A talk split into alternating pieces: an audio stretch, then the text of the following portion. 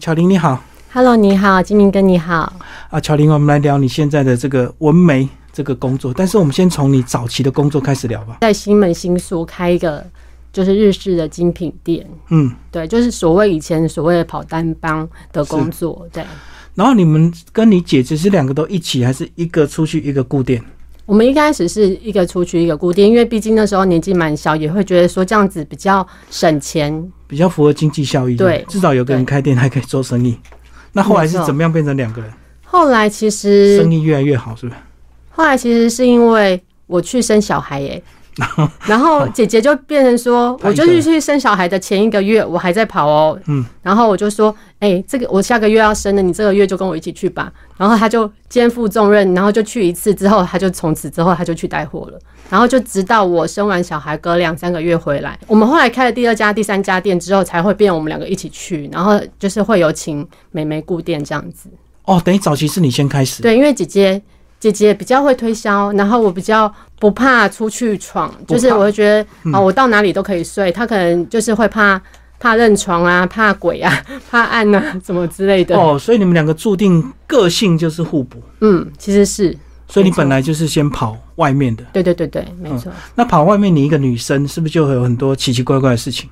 还没做到生意之前，就很多那种男生要搭讪的。哦，其实我觉得我算还蛮幸运，都遇到好人呐。嗯，曾经有一次是在呃去从去日本的路上，我就遇到旁边坐一个日本人，他来台湾出差，然后他要回去，然后他就跟我要电话嘛。那时候也还没结婚，那当然觉得都当朋友，就聊一聊，然后就后来就会要了电话。嗯，然后我们在日本当地也有约吃饭什么的。是，然后。我那一天我记得我很像有喝点小酒，可是后来就上电车也都很正常。然后他也说，哎，他送我回去。然后我们坐在电车上的时候，我就突然一阵晕，然后觉得觉得怎么就是我不知道是空气太闷，然后呼吸不过来还怎么样。然后我们就应该还没到站，我们就先下车，然后他就买一瓶水给我喝。然后都很正常，然后他又帮我就是很正常的送回去之后，他还给我一个那个手帕，他因为男生日本男生都会随身携带手帕，习惯，还给我擦汗什么的。然后还好就是沿路走回去，可能前一两站沿路走回去的路上就比较清醒了。嗯，所以我都说我遇到好人。然后因为我觉得太丢脸了，因为我好像还有点想吐还是什么，我忘记我好像有吐。然后他就送我回家之后，隔一天我就不敢 不好意思跟他联络。我以为你要你要说遇到是不好的经验，结果是我觉得我都遇到蛮好人的，所以我就是说还好，就是即使有搭讪的朋友，也都还蛮正常。然后当然也有一些奇奇怪怪，可是大概就是可能我还蛮敏敏锐的，那个奇奇怪怪就不会有这种机会。就是久了之后，你们就有那种感觉了，所以如果奇怪的就不会让他再追问下去，或者是有不会真的交换电话。当然是觉得哎，这个人还蛮正常，然后可以当朋友的才会好。那当你们真的到一些批发站去批的时候，会不会因为你是台湾人，或者是你们比较年轻，一开始会不会吃一点亏啊？就是你们拿到价钱不是那么好。日本批发店有这个好处，因为它的价格是很明白的在上面的，所以你比较不会被人家就是说就是被唬啊，或的。可是你当然是说。可能会绕远路，可能会觉得说哦，这边买一买，发现哦，原来也有批发店也可以买得到这样商品。可能在外面的店，然后那时候已经先买了，这就是这就是基因累积。可是不至于说被那边的商人就是骗或什么。我觉得倒是在韩国或者泰国会比较有这样的状况。哦，所以你的意思是日本的批发文化都是清清楚楚标在上面？对，是的。所以有时候即使你买贵了，也是你自己买贵了，因为后面可能还有更便宜的店。对。应该还没走到那里。对啊，因为或者是说，我们以前是在外面的店就已经买到这个价格，就觉得哎还不错的价格，然后没想到这个东西居然在批发店是有在贩售的，就更便宜。对对对对。好，那你说这个泰国、韩国会因人而异，就是如果你是比较熟的客人或比较大的客人，可能价位就不一样。我觉得会有差，而且以前早期韩国我觉得姿态蛮高的，对啊，然后到了疫情后。疫情那时候人开始变少之后，才才会比较好。就是当越多越来越多人去他们那边批货之后，他们的卖家姿态就很高了。对，韩流嘛，对不对？对对对对对，嗯，没错。所以都是去东大门嘛。对啊，东大门、南大门都有。我看到还有书是教你去东大门批货。对啊，现在很多啊，现在其实后来也有一些就是教你怎么带货的那种，我就觉得说我们应该也可以做。因为我们就很早，现在应该没有那么容易了吧？因为现在包括你的那个运量，还有动不动就是政府就要查税啊，不像以前哦 都我觉得那是没有人管，对不对？对，比较以前真的就是真的好做很多，跟现在比，所以因此我们才会转型啊。对啊，现在不管是你这网络电商，或者是像虾皮，都有些到一定营业额就要你登记，不登记就要查税，所以你根本躲不了。不像以前这个没人管，对不对？自己带货价差自己赚，对啊，是所以你们就度过那个非常黄金的那个带货期，是的，没错，那应该有赚到钱了。还可以，还可以。好，那因为疫情就是造成一定要转型啊，刚好应该竞争也越来越多了，对不对？对对对，嗯，加上那那时候后来联航很多，就算你自己不去，可能亲朋好友都有去日本，所以其实变成去日本买这一些东西不稀奇啦，就是很好买，而且价格也很透明。就不用找你带了啦，对啊甚至日本的电商直接寄过来，搞不好运费也加一点点。对，是的，好，那你说因为疫情的关系，你们店面收起来就转工作室，那姐姐是做甜点，那你是选择我就去选，择纹绣。对，为什么会选纹纹绣工作？绣？就是还没转工作室前，我就蛮对这个工作蛮有兴趣的。嗯我那时候就还有去，就是有朋友要。就是当模特之类的，我就说，哎、那我去试试看，我顺便去听听看你们老师的讲课。可那时候因为那个开店的关系，也没有时间，就是在这方面琢磨嘛，因为你还是要顾店什么的。然后后来真的变工作室之后，就觉得，哎、这样子有多的时间去去学习这样子，因为这个其实我觉得也是需要花很多心力的，因为毕竟是在人的脸上。这虽然现在叫做半永久，可是也是会持续到一到两年这样子。对，做的差的话会有消费纠纷啊，因为对呀、你是要对呀、对呀、毕竟在脸。可是你为什么没有选简单一点的化妆，然后做新娘秘书，然后报酬也不错，然后又可以把人打扮的漂漂亮亮的？嗯，不知道哎、我觉得我就是对这个眉毛啊、眼线什么的，我觉得因为是说，我觉得新娘秘书那时候其实也很饱和喽。然后可是我觉得，因为我不怕针，我不怕流血的那种，就是虽然不会到流血啦，也没有那么可怕，只是有些人会觉得。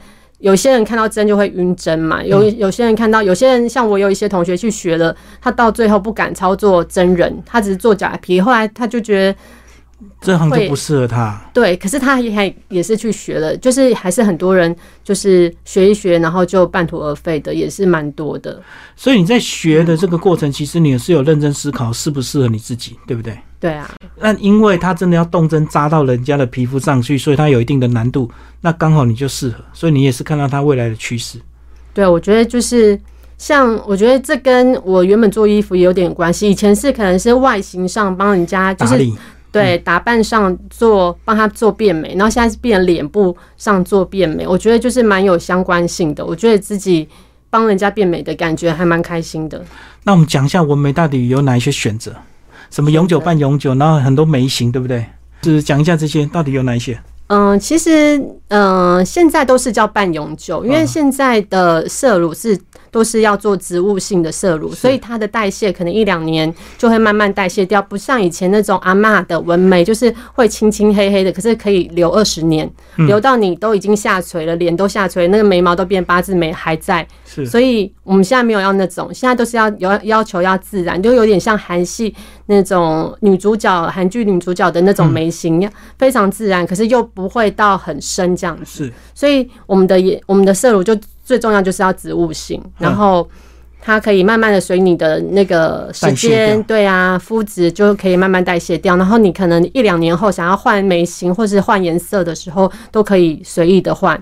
嗯，然后我们现在有叫做雾眉跟飘眉，哦，是然后飘眉的话，有点像线条眉，像男生就会比较适适合线条眉。现在男生也越来越多人需要去做眉毛这件事情，因为很多男生都会小时候调皮啊，都会留疤啊什么的。对，然后所以现在还蛮多男生就是因为那个疤痕，然后而来做眉毛的。男生有没有浓眉差蛮多的？所以有时候这个眉毛不好会跟运气有关系，对不对？嗯，没错。运就是要去修，这就是另一种说法，就是其实我也蛮多客人信这个，就说眉毛是有关于工作运，你整整体的眉形跟完整性。那个完整度越高，你的工作运越好。然后我有一个客人，他因为这样子而找到工作、他跟我讲的，然后他就说他妈妈叫他一定要来做眉毛。那时候他研究所刚毕业，然后他也是一个朋友介绍来的，然后以前的客人介绍来的，然后他就说。那个，我真的姐姐，我真的那个，因为做完眉毛就找到工作，然后就跟我说，就蛮开心的。所以你学这个还有去学一些面相吗？呃，那时候那个老师刚好，因为他很信佛教，我刚好遇到老师也是我的贵人，所以他就是也有跟我们讲这一块。我觉得我相信那种可以还可以另外开课，可是他就是愿意跟学生们分享，然后这一些你就可以把它，你看你有没有吸收嘛？你吸收进去的话，你就可以讲给客人听。那我觉得还蛮多人，台湾人都蛮信这一套的。对啊，因为我知道眉毛有些人还做什么开运眉，对不对？对啊。那其实都是一个说法，对，我们就可以把它说的很好听。然后，对啊，开运粉雾眉，然后或者是水水晶唇，然后还有美瞳线，现在不叫眼线了，叫美瞳线，就是眼睛像放大一样变美，戴美瞳的那种效果。不过这样讲，反正就是你变美之后，你的运气就会特别好，因为你的人缘就好了嘛。啊，人缘好之后，人生就转折了嘛。对。所以就是 会越顺遂，都是这样的关系，对不对？对对对，没错。所以一切就是把人的脸把它变得漂亮一点。然后现在还有流行做发际线啊，嗯，然后就是也是让那个脸型会更修饰这样子。不过要做这些之前，是不是要先了解自己的脸型，你才知道你要做什么样的一个眉形，或者是像比如说嘴巴，或者是这样？这个就由我们专业的纹绣师可以帮你们处理，做建议就对。对对对对对对啊！因为很多女生就是爱漂亮，然后可是却不知道。的时候才可以，就是来找我们做建议，然后我们才能帮他们做一个规划。对啊，那如果说他自己有蛮多想法的话，我也觉得也可以讨论，也可以跟他有所讨论，也很好。可是通常这样的客人也会比较多要求。可是客人随便拿个艺人的这照片说我要眉毛跟他一样，可是你长相就不一样，你们脸我会跟他说，哎，其实我蛮直接的，不能够这样子，对。我我蛮直接跟他说的，我就说，呃，这个眉形不一定适合你哦。你如果你看你脸那么小，然后你要这么粗的眉毛，其实不是很成比例。可是我觉得我都还蛮尊重客人，我会跟他做沟通。我通常都是画完眉形之后，我们才会开始操作。我们都是两方都很同意的。很满意的状况下，哦，所以你说先画是用眉笔稍微画一下大概的样子，他满意就真的就开始对啊，开始操作，然后就来不及后悔的，不会后悔，都每个都走的时候都很满意啊，反正不满意就两三年后再来，就是等他退了之后再来。哦，现在还有一种就是现在也蛮多流行做呃，那叫做洗眉。哦，对，那就是又另另另外一一回事，因为所以说很多人说煤的市场很饱和，可是其实因为很多人做坏，所以你就是要洗掉。所以洗眉是用镭射，对不对？对对对。你有买吗？我没有，我正想要学呢。那个哒哒哒哒哒哒哒，就把它打掉，这样。对对对对对。所以基本上，如果你打得好的话，做得好的话，应该是不需要到洗。对啊，那个一定是别人做坏了。对，因为就是很多人很多人做坏，然后我就说你你要不要再等个一两年？你你那样颜色太深，我也盖不过去。对啊，改不了色，改不了型，这样子。所以你觉得你这样子转型算是挑对职业，对不对？嗯，我觉得自己还蛮蛮开心。就是蛮享受这个工作啦。挑对职业，我觉得就是看因人而异啊。我觉得姐姐的职业也很棒，很适合她，就看每个人适合。我觉得刚好是你们呢，以前年轻的时候这样跑跑跳跳，到处乱看，对不对？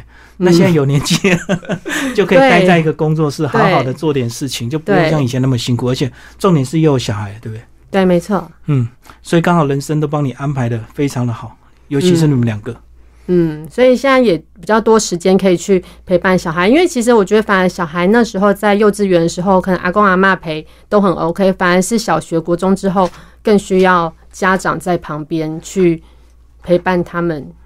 所以你就小孩在很小的有一段时间是阿公阿妈带，嗯，那时候还在外面跑。对，因为我们每个月都会出国，甚至一个月两次都有可能。那时候出国出到就是别人都说：“哎，你是空姐吗？你的。”本子，因为我是一般人加厚一没有就算了，我还加厚还两叠，嗯，就是加厚两次，就是那五年十年内都还还不够那个。而且行李箱也看得出来，行李箱也是会贴的乱七八糟，对一看就常常出国的样子。嗯，应该常常那个还没贴到乱七八糟就坏掉了。嗯，对，所以你们都很会打包行李箱，很会塞东西。对，没错，为了省运费是吧？最后介绍一下你的 IG 啊，把你的 I 你的作品都是用 IG 来推，那你 IG 都是 PO 那个做之前跟做之后的差别吗？对，没错，嗯，就是我的 IG 现在目前嗯可以上去，因为其实我是蛮佛系在经营它，没有太很用心。可是因为我都是觉得就是口耳相传，我的客人都是朋友介绍来的。那如果听众朋友也可以看看我的 IG，然后来找我这样子。然后还是女性朋友比较多，对不对？女生有，男生也有，对。可是呃，女生还是相较多一点，对。女生为了好看，男生都为了改运，为了赚大钱才去。没错，没错，对不对？基基本的目的不同。好，谢谢我们的这个。谢谢。